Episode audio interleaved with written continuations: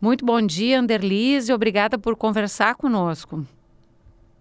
Bom dia, muito obrigada pelo convite para colaborar, falar sobre esse tema importante, influenza aviária, na rádio dos meus conterrâneos do Rio Grande do Sul.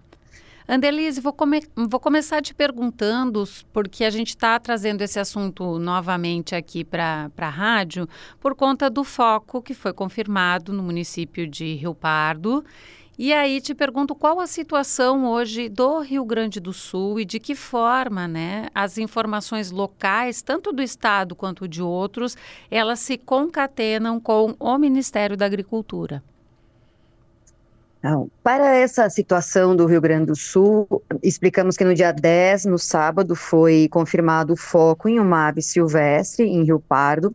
Era uma propriedade de subsistência e isso já acende o alerta do local, que é Rio Pardo, a proximidade que tem com a avicultura comercial do Rio Grande do Sul.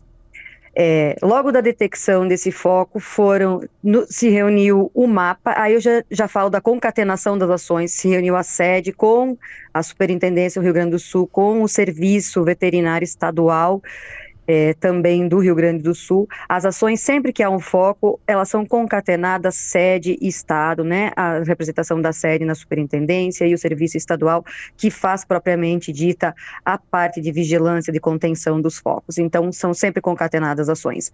É, foram feitas reuniões sequenciais para avaliar, para determinar o que é feito ao redor do foco, né? Quais as ações prioritárias, a avaliação, a extensão da investigação ao em torno do foco, justamente para procurar aves que possam ter sinais clínicos compatíveis com a síndrome respiratória nervosa e isso gerando suspeita.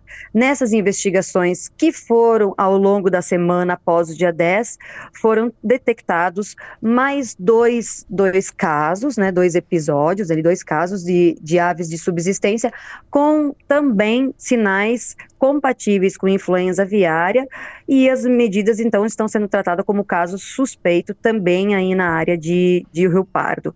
Outros focos que estão, outros suspeitas, perdão, que estão em andamento no Rio Grande do Sul são uma em ave silvestre e investigação em suspeita em, sendo investigada, né, processadas amostras, e uma em Perus, que já que é mais ou menos na área de IP ali, são uma, uma, produção de perus que também apresentaram mortalidade, sinais clínicos compatíveis com síndrome respiratória nervosa. Então, a situação do Rio Grande do Sul é essa: a gente tem um foco e suspeitas sendo investigadas no interior do estado. Pois é, e aí eu queria falar um pouquinho sobre o alerta que acende que a gente, tendo casos em aves silvestres ou mesmo em aves de subsistência, o Brasil mantém inalterado o seu status em relação a essa doença, com pleno acesso aos mercados globais, né?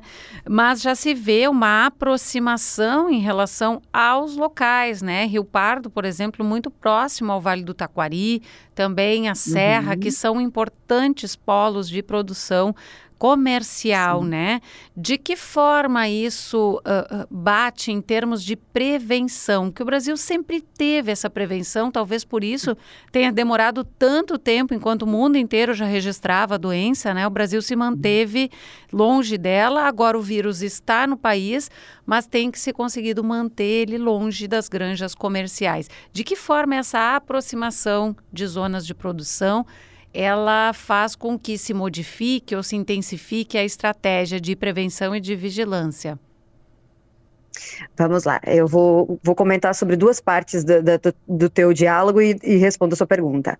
A parte de status do Brasil, ave subsistência positiva e ave migratória, ave silvestre positiva, elas não alteram o status do Brasil. Mas nós temos um problema que ocorre quando a detecção, a positividade em subsistência, um mercado em específico, que é o Japão, eles bloqueiam a exportação. Então, a gente tem sim uma implicação internacional quando da detecção de aves em subsistência. Esse é o primeiro ponto e nós estamos atentos a essas investigações em subsistência aí. Tá a segunda parte que você comentou sobre estarem próximo das áreas de produção, ali perto de Passo Fundo, né, o Vale do Aquari, que vo você acabou de comentar, é, isso acende um sinal diferente de alerta para nós do mapa, para o Serviço Veterinário Oficial como um todo, porque sempre que sai da área litorânea, onde é onde foi diagnosticada a epidemiologia da doença nos, nos, nas aves migratórias, e as, as suspeitas chegam para o interior, perto da área de produção, aí que nós temos que elevar o alerta.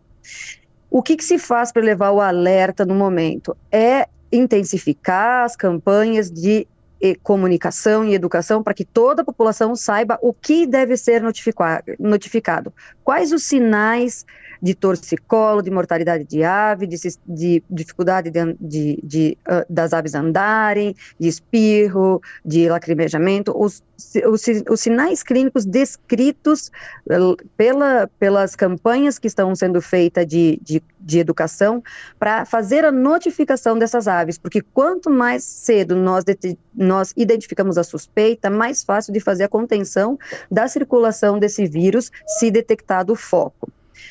É, ademais, existe o o programa, o nosso plano de vigilância, a vigilância ela está sendo realizada, está sendo coletada ativamente amostras, né, ao longo do estado.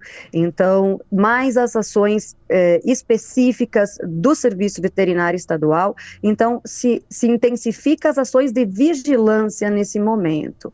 Então, as, a, a, epidemiologia da doença muda, é a que a gente está monitorando, porque até agora são suspeitas. Quando confirmar o foco, a gente analisa a epidemiologia e vai implementando as ações necessárias para detecção precoce e para conter uh, o espalhamento do vírus, se necessário for, com as medidas de contingência que a gente já tem descrita e está bem estabelecida junto ao Serviço Veterinário Estadual também.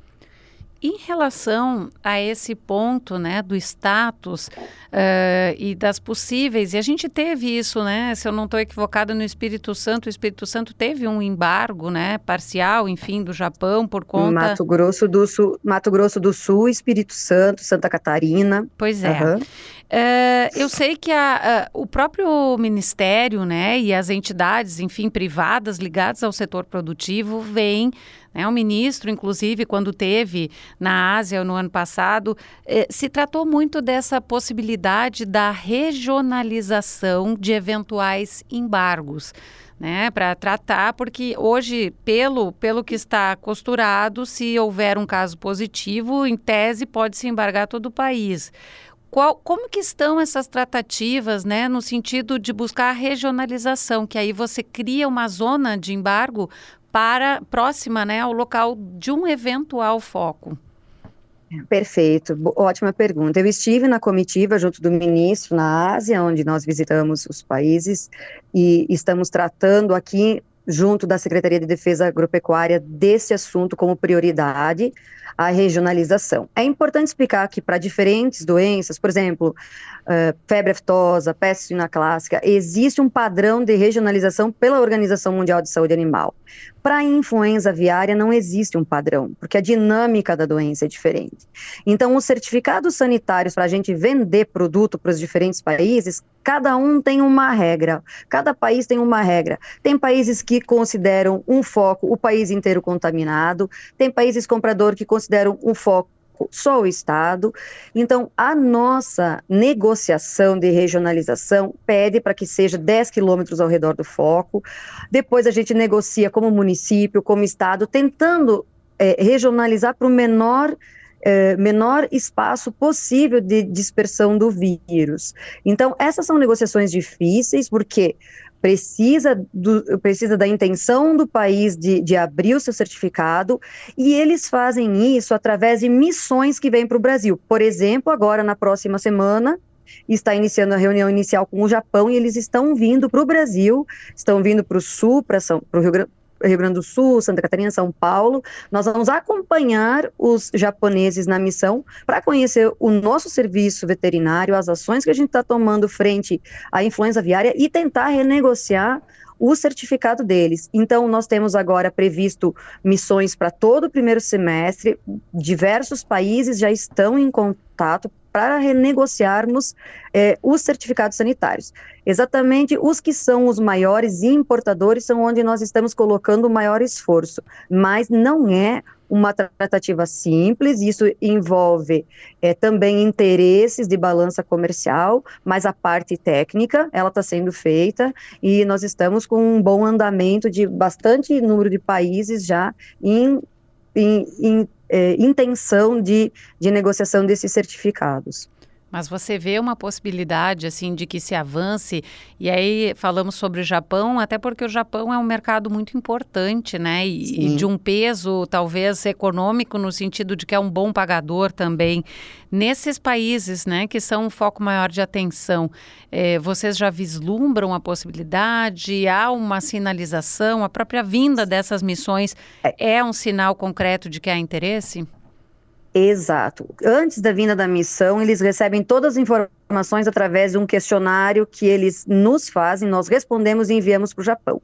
A partir daqueles, daquele questionário, se interessou, se pode haver negociação, então eles vêm fazer a missão em loco. Essa é uma sinalização de que pode haver re, renegociação. Não sabemos a que nível, mas sim é a sinalização concreta. Deixa eu te perguntar com relação a uma outra questão.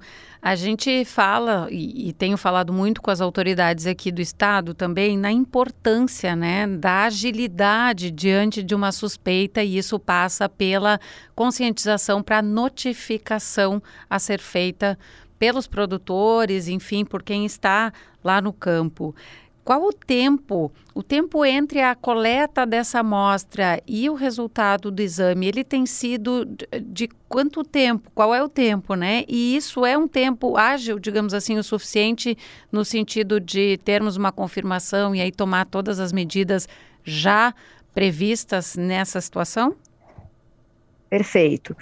É, a agilidade na comunicação da suspeita ela é fundamental. O produtor, o cidadão que comunica a suspeita, logo, de imediato, no mesmo dia, no máximo no dia seguinte, o serviço veterinário estadual ele vai atender essa suspeita. Se ele caracterizar como caso provável, já tem a medida de interrupção de trânsito, as medidas de mitigação inicial. Então, quando é é, é notificada uma suspeita e ela é caracterizada como vamos coletar amostra para saber se é influenza aviária ou não, ações já de restrição de trânsito, algumas ações de mitigação já são tomadas.